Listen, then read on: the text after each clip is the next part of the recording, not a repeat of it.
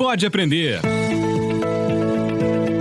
O Pode Aprender é o seu espaço para debater temas importantes para a educação básica brasileira. Uma realização da editora Aprende Brasil.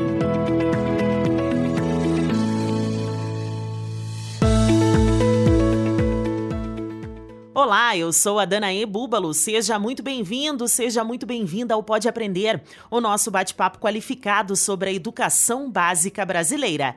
Você já sabe, né? Puxe uma cadeira, faça aquele cafezinho ou deixe essa conversa rolando no seu carro, porque hoje nós vamos trocar muitas ideias e aprendizados.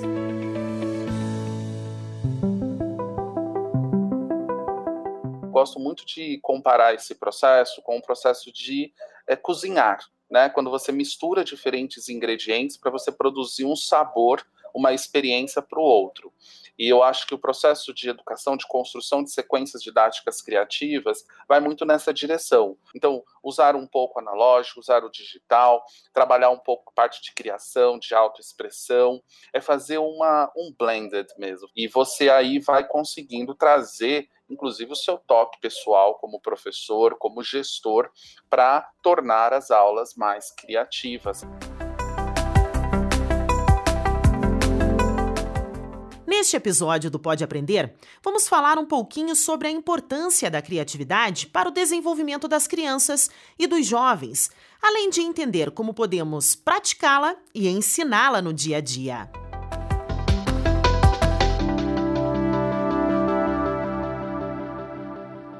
Livro aberto.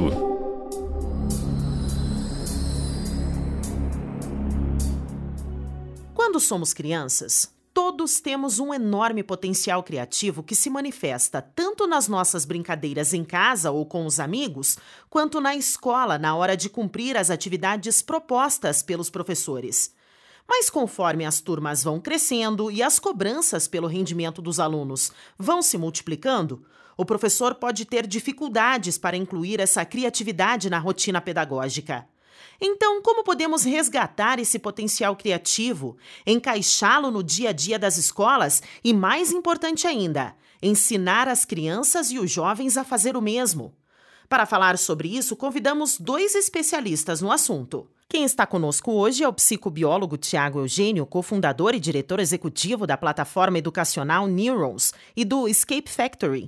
Formado pela Quest to Learning em Nova York, ele é professor convidado de pós-graduação em instituições como a USP, a Unifesp e o Instituto Singularidades. Tiago também é autor do livro Por Dentro do Jogo: O Impacto dos Games sobre o Cérebro e as Relações Sociais. Então seja muito bem-vindo, Tiago. Obrigada por aceitar o nosso convite. Oi, Danaê. Oi, Paulo. É um prazer estar aqui. Eu espero aprender e também ensinar um pouquinho sobre esse assunto super legal, super importante para a gente discutir, que é a criatividade. E como o Tiago já adiantou, também está aqui com a gente hoje o Paulo Tadeu, jornalista de formação, mas que já atuou na área de publicidade e também deu aulas sobre criação e criatividade em instituições como a Casper Libero e Universidade Paulista. Ele também é editor e autor do livro Exercícios de Criatividade: 50 desafios para a mente sair do lugar comum e de mais 84 obras. Então seja muito bem-vindo ao Pode Aprender, Paulo. Muito obrigada por estar aqui conosco. Oi, gente. Oi, Tiago. Oi, Danaí. Muito obrigado. Eu que agradeço essa oportunidade de falar com esse público grandioso e qualificado que vocês têm. Bom, agora que já conhecemos os especialistas do dia, vamos à nossa conversa. Pega a caneta que é hora de se aprofundar no assunto.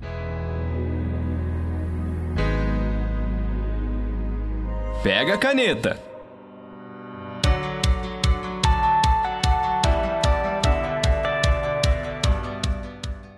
Criatividade é uma característica cada vez mais buscada no mercado de trabalho.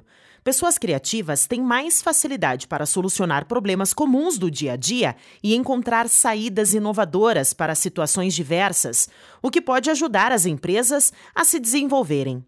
Mas essa habilidade precisa ser continuamente estimulada e treinada. Há alguns anos, o especialista em criatividade Ken Robinson afirmou que as escolas estão matando a criatividade e causou um burburinho entre os pesquisadores e também os educadores. Para falar sobre isso, eu gostaria então de começar o nosso bate-papo ouvindo os nossos convidados. Tiago e Paulo, como que vocês enxergam essa questão? A gente pode começar pelo Tiago. Olha, Danaí, é, sem dúvida, o Ken Robinson ele tem uma, teve uma participação muito significativa dentro do contexto educacional. Ele tem um dos TEDs mais assistidos, mais comentados, como você mesma observou. Na sua apresentação, o Robinson disse que o atual sistema educacional ele mata a capacidade humana que mais nos diferencia de outros animais, no caso é a criatividade. Essa afirmação, Danae, ela é corroborada por inúmeros estudos que apontam um decréscimo da, da criatividade nas crianças com os anos de permanência na escola, de forma que a curiosidade, a busca criativa, ela cede lugar a comportamentos, diria, menos subversivos, rígidos e inflexíveis. Os resultados é, desses estudos e da, da provocação que o próprio Ken Robinson trouxe favoreceu, né, influenciou, vamos dizer assim, uma série de revisões sobre a estrutura e os métodos de ensino aplicado à aprendizagem. Isso é inegável. Por outro lado, isso, isso acho que é muito importante a gente destacar aqui. Esse processo de reinvenção da educação ele é acompanhado por duras críticas à escola, né? Como se a instituição e os seus atores, né, os gestores, os professores, eles fossem os únicos responsáveis pela morte da criatividade dos indivíduos, das crianças. Felizmente, a gente sabe que essa crítica ela não se sustenta diante das recentes descobertas, principalmente da neurociência. Hoje nós sabemos Uh, por exemplo, que modificações cerebrais ontogenéticas afetam de forma significativa diferentes capacidades do indivíduo, dentre elas a criatividade. Então, compreender essas alterações e seus efeitos sobre a vida do, do indivíduo permite a gente fazer uma, uma nova análise sobre a tese genérica do Ken Robinson.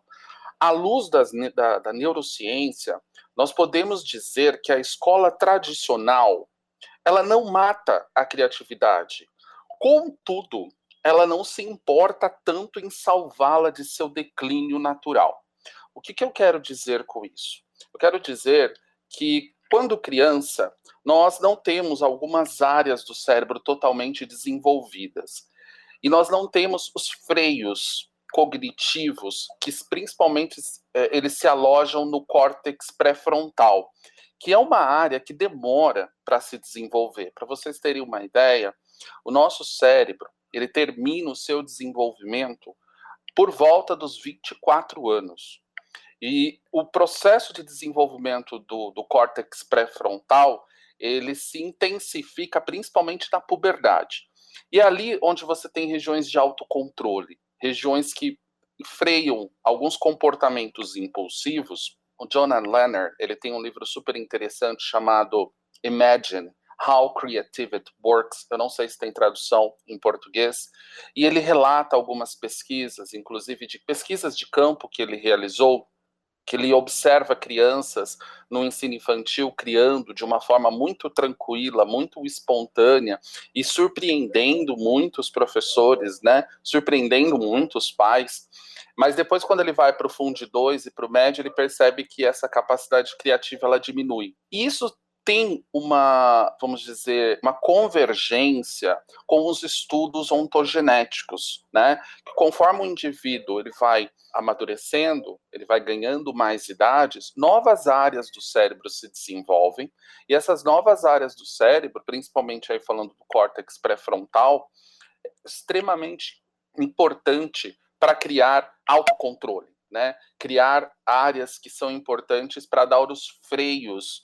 E é claro que o professor e os, os, os, alunos, os colegas, os pares, eles acabam também ajudando nesse processo de, de freio, né? É um freio social. O professor e os, os colegas, eles seriam extensores desses freios naturais que nós temos e que são desenvolvidos no nosso cérebro. É muito importante a gente levar em consideração a nossa biologia antes da gente olhar para aquela questão, né? olhar para a escola e colocá-la como um bode expiatório. Não é bem assim. Eu acho que a gente tem que colocar, tem que olhar esse assunto que é extremamente complexo de diferentes perspectivas. E a contribuição que a neurobiologia, a neurociência, a psicologia cognitiva traz é essa, no sentido de a gente olhar para o indivíduo e entender que, para além das instituições escolares, das instituições culturais e sociais, existe um bojo biológico que dialoga muito com a tese, que, sob o meu ponto de vista, ela é importante, mas ela é muito genérica. Aí a tese do Ken Robinson de que as escolas matam a criatividade. E para você, Paulo? Olha, eu vou falar de uma maneira mais prática, porque toda a minha experiência em relação à criatividade vem de uma vivência mais prática, seja na área de propaganda, onde eu atuei, seja na área atual, onde eu, onde eu estou hoje, que é como empresário, como dono de uma editora, e também como autor de várias obras. Percebi, quando eu dava aula, que os meus alunos na área de propaganda eles ficavam sempre muito receosos em relação à questão de criatividade, porque vários deles não se consideravam criativos. E várias pessoas com quem eu conversei ao longo da vida, de diferentes áreas, de diferentes profissões, sempre reclamaram disso também, falando que eu não sou criativo, criatividade é algo ligado a uma atividade artística ou a uma profissão especificamente. E eu sempre rebati isso, porque eu sempre falei que todo mundo é criativo, e vocês agora no começo dessa nossa nessa conversa já falaram isso, né, que a criança é, é criativa e a gente vê isso, né? É, você dá uma dá um cubinho de madeira e, um peda e uma pedrinha para a criança, a criança inventa mil mundos ali, mil brincadeiras. Isso ao longo do tempo vai sumindo, claro. Porém, eu creio que eu sou otimista, porque eu creio que a, a criatividade é uma atividade voltada para as mentes curiosas. Eu acho que aquela pessoa que é curiosa, ela está mais ligada à criatividade, seja ela de que atividade ela for, não importa se ela é um engenheiro, se ela é um médico, se ela for uma pessoa de uma ligada à física, enfim, a forma que pareça que não precisa de criatividade. E eu vejo isso hoje, eu vejo a criatividade hoje despontando no mundo com relação às startups. Eu vejo um jorro de criatividade, porque a gente vê muitos jovens hoje criando coisas novas, criando empresas novas, criando produtos novos, e isso é fruto de criatividade, ou seja, é, as pessoas estão buscando inovações, estão vendo que inovação traz resultados, traz dinheiro. Eu creio que isso esteja multiplicando, esteja se multiplicando, esteja motivando outras pessoas a buscar a inovação, a buscar a criatividade, buscando soluções. E ser criativo não necessariamente é, é você ser revolucionário, você não precisa inventar a roda. Eu creio que você possa fazer pequenas variações. A, a humanidade sempre evoluiu isso, na, na realidade, em questões de criação sempre foi um passo depois do outro, sempre foi um pequeno ajuste em cima do outro, né? A lâmpada elétrica não surgiu do nada, surgiu de pequenas contribuições de várias pessoas, de vários estudos. Então, eu posso dizer assim que ninguém inventa nada, ninguém cria o mundo, né? O único cara que conseguiu criar algo novo, né? Criar o mundo em sete dias foi um cara chamado Deus que fez isso há bilhões de anos. E é possível diferenciar em disciplina de processo de construção criativa, Tiago? Depende das regras, depende da intencionalidade do professor. A gente percebe como indisciplina quando o aluno ele tem um comportamento que invade o espaço do outro, gera um desconforto, gera um clima que não é positivo para a turma, né? que não é positivo para o professor. Né? Quando a gente fala de alunos que saem ali das regras, mas surpreendem a turma, traz uma coisa nova, né? Eu tenho situações bem práticas, por exemplo, você dá uma missão para o aluno de fazer um, um, modelo sobre o corpo humano e ele não faz só um modelo, mas ele faz um vídeo ou então ele faz um modelo 3D, ele aprende um programa, um software diferente. E isso é super interessante. Isso é um processo criativo, construtivo e que é muito bem-vindo dentro de sala de aula. Paulo. Olha, a experiência me mostra que assim sempre existe uma briga entre indisciplina e disciplina. Eu acho que a, a mente criativa ela tem uma indisciplina interna, ela busca alguma coisa diferente, ela busca sair do lugar comum, Por outro lado, a criatividade ela tem um componente de disciplina à medida em que você precisa ter uma repetição, uma é, transpiração, né? É aquela velha história, é 99% transpiração e 1% inspiração. Então, exige uma, um comprometimento em buscar o novo. Então, isso exige um trabalho duro. Você não pode se dar por satisfeito com a primeira resposta que lhe aparece.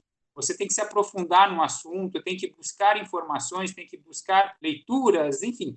E isso tudo é um trabalho que, requer, que requer perdão, disciplina. Na correria do dia a dia, muitas vezes o currículo extenso pode fazer com que o professor tenha muito conteúdo para passar e por isso acabe limitando então o processo criativo dos estudantes. Como incentivar essa criatividade em sala de aula e, principalmente, como não interromper o processo criativo do aluno? Eu acho que hoje nós vivemos num contexto muito favorável para a criatividade, principalmente contando com diferentes tecnologias, diferentes possibilidades de criação que o aluno pode se autoexpressar, que o aluno pode compartilhar, que o aluno pode capturar uma informação e recombiná-la, remixá-la, né, que é o termo correto que a gente diz, e dar uma, um toque de originalidade. E isso se faz quando, por exemplo, a gente pensa quando o aluno vai, por exemplo, transformar um texto num meme, quando ele vai ter que criar um vídeo para comunicar um conteúdo que foi aprendido em sala de aula. É muito importante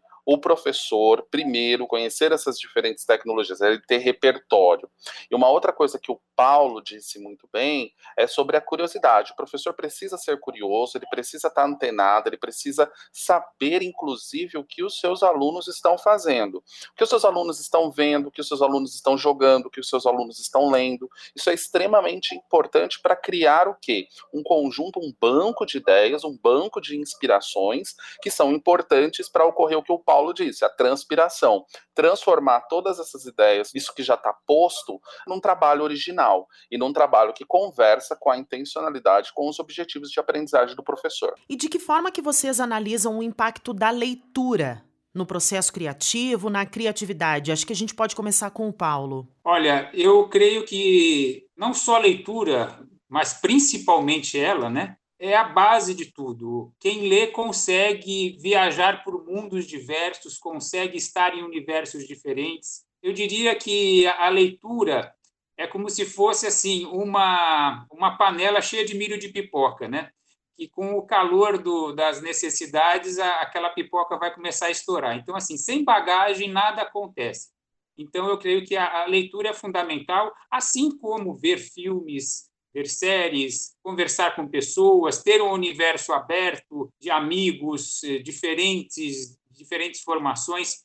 Tudo isso é uma bagagem que vai sendo acrescentada à nossa vivência e que, no momento certo, a gente vai saber aproveitar isso para criar algo diferente. E, lógico, a leitura é, eu diria que é, é a parte essencial disso. Tiago concorda com essa fala do Paulo?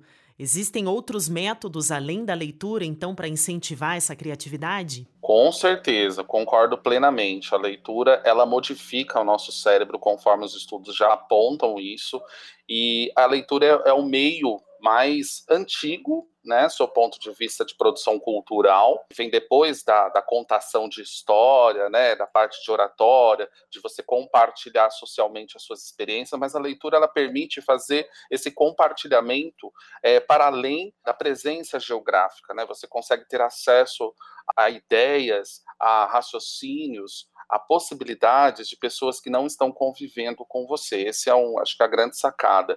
É muito importante contar com a leitura assim, inclusive para você aprender a articular diferentes argumentos para você se comunicar, para você se expressar, né? E é importante contar com outras outros canais de comunicação, outras literacias. Então, eu reconheço muito os jogos de videogame como um importante canal de expressão, de agência. Reconheço muito o cinema como um canal super válido para trabalhar histórias, para trabalhar a parte de empatia, o entendimento da psique do outro, né, do contexto, de uma forma muito rápida, de uma forma muito barata. O cinema entrega isso, os jogos entregam isso, as séries entregam isso. Enfim, a gente tem muitas e muitas possibilidades para a gente nos abastecer, ganhar né, um banco de ideias bem, bem amplo para a gente utilizar dentro do nosso propósito. Qual é o papel dos pais na hora de estimular essa criatividade dos filhos, Paulo? O papel dos pais é fundamental porque eles são o exemplo para o filho. Não adianta falar e não fazer. A criança aprende pelo exemplo. Então, os pais precisam, de maneira geral, gostar de livros, mostrar livros, comprar livros, ler para a criança. Eles precisam reservar um espaço cotidiano na, na vida dos seus filhos para ler para os filhos, mostrar figuras, isso desde pequenininho. Quando você faz isso e a criança gosta da leitura, vê aquele exemplo, vê seu pai lendo, a sua mãe lendo, tendo os pais lendo para ele, quando você coloca isso numa criança, você construiu um leitor, você construiu uma pessoa criativa, uma pessoa que vai ver menos barreiras ao longo de sua vida, vai enxergar as dificuldades como um ponto de partida para criar coisas diferentes. Bom, para a gente encerrar o nosso bate-papo, eu gostaria de saber de vocês quais são as bases de uma educação criativa na prática, Tiago. Para mim é uma, uma sala de aula que permite o aluno explorar, que dê espaço para o aluno escolher, ter autonomia. Então, eu estou falando aí, uh, seu ponto de vista pedagógico, quando a gente tem possibilidades, espaços para a construção de um projeto, pensando na aprendizagem baseada em projetos, é quando o professor faz uso de diferentes canais, de diferentes metodologias. Então, nós temos aí é, sendo bastante falada das chamadas metodologias ativas, e quando o professor sabe é, misturar essas diferentes estratégias. Sabe, né, eu gosto muito de comparar esse processo com o processo de é, cozinhar, né, quando você mistura diferentes ingredientes para você produzir um sabor, uma experiência para o outro. E eu acho que o processo de educação, de construção de sequências didáticas criativas, vai muito nessa direção. Então, você precisa, primeiro, conhecer as possibilidades, testar essas possibilidades, misturar essas possibilidades. Então, usar um pouco analógico, usar o digital, trabalhar um pouco parte de criação, de autoexpressão, é fazer uma, um blended mesmo, fazer uma mistura, né? E você aí vai conseguindo trazer inclusive o seu toque pessoal como professor, como gestor, para tornar as aulas mais criativas, as aulas que dê mais espaço, inclusive, para os alunos se autoexpressarem. Paulo, para você, quais são essas bases, então, de uma educação criativa? Eu acho que está sempre relacionada à questão do professor mostrar o que são ideias, mostrar como é que as ideias aparecem ao longo dos anos, da história da humanidade, é, mostrar que um quadro que foi feito numa determinada época ele nasceu de uma insatisfação. Os movimentos artísticos são um grande exemplo disso. Até os movimentos políticos também são fruto dessa insatisfação. Tudo se cria na humanidade, né? A história da humanidade é uma história de criação, mesmo que fatos políticos podem ser trabalhados como isso. Acho que depende do professor mostrar ideias, mostrar que num determinado momento, alguém ficou insatisfeito e teve uma ideia de fazer algo diferente. Entre os municípios que utilizam o sistema de ensino Aprende Brasil, as iniciativas para estimular a criatividade dos estudantes são inúmeras. Afinal, a escola é o espaço ideal para desenvolver e praticar a criatividade. Chegamos ao momento aqui do nosso programa em que ouvimos um exemplo de inspiração sobre o assunto. Para se inspirar. Meu nome é Lilian Rosane Felipe, sou coordenadora pedagógica de artes da Rede Municipal de Ensino de Içara, Santa Catarina. Eu coordeno um grupo de 31 professores que, preocupados em atrair e manter os alunos ativamente nas aulas online, resolvemos criar um projeto Um Artista em Minha Casa, tentando proporcionar mais leveza, alegria, interatividade e conhecimento durante as aulas remotas. O projeto constituiu em oportunizar os alunos a conhecerem e interagirem com artistas locais, regionais e nacionais. Começamos a desenvolvê-lo elencando alguns conteúdos da apostila Aprende Brasil, juntamente com os artistas que conhecíamos e tínhamos acesso. Separamos os conteúdos de arte popular, de arte de rua, arte bizantina e dança contemporânea. Os conteúdos propostos foram separados por série, trabalhamos com alunos de terceiros, quartos, quintos e oitavos anos, e as salas eram abertas para todos os alunos da mesma série. Antes das aulas especiais acontecerem, os professores preparavam aulas online sobre a vida e obras do artista selecionado. Eles tinham um conhecimento prévio sobre o assunto que seria tratado. Com os conteúdos elencados, artistas contactados e aulas preparadas, era hora de iniciar o projeto. Nosso primeiro encontro contou com a presença de Maria Eugênia, dançarina e criadora do personagem Cabeção ela é filha de Antônio Nóbrega, artista sugerido na apostila do quarto ano. Ela mora na cidade de Taperuá, no Pernambuco, e falou sobre arte e cultura popular.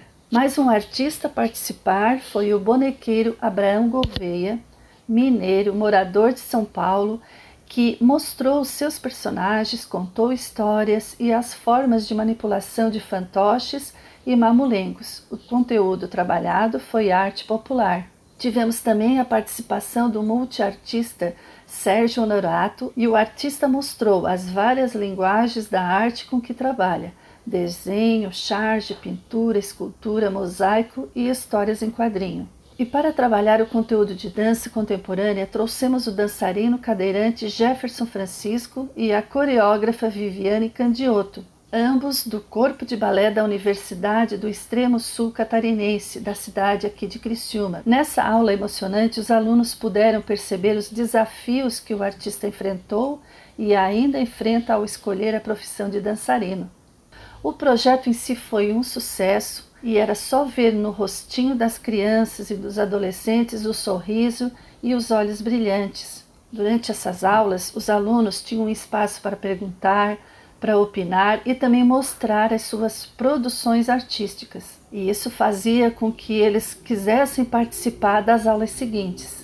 A experiência foi tão positiva, tanto para os professores quanto para os alunos, que já estamos pensando em ampliar o projeto em 2021, oportunizando ainda mais essa interação entre os artistas e a escola.